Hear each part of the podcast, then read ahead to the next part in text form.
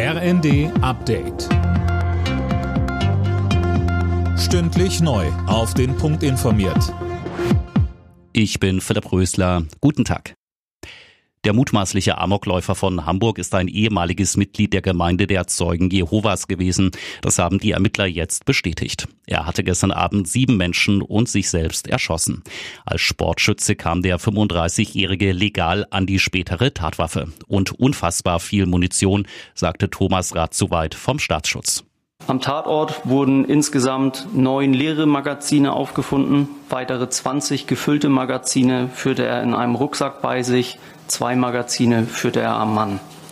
In seiner Wohnung konnten weitere 15 gefüllte Magazine sowie weitere 200 Schuss Munition sichergestellt werden. Bundespräsident Steinmeier ist entsetzt über die Bluttat in Hamburg, genauso wie die Bundesregierung. Anne Brauer.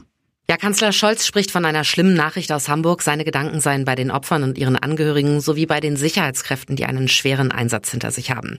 Innenministerin Faeser versicherte außerdem, die Hintergründe werden mit Hochdruck ermittelt. Auch Frankreichs Staatschef Macron twitterte, unsere Gedanken sind bei den Angehörigen der Opfer und all unseren deutschen Freunden. Und auch der HSV schreibt, eine schreckliche Tat erschüttert Hamburg. Im Tarifstreit bei der Post läuft die nächste Verhandlungsrunde. Ziel ist, einen unbefristeten Streik doch noch zu verhindern. Verdi verlangt für die Beschäftigten 15 Prozent mehr Geld. Die Post bietet bisher knapp 12 Prozent.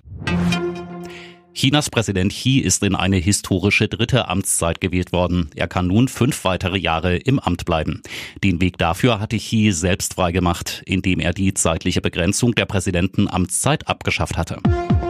Alle Nachrichten auf rnd.de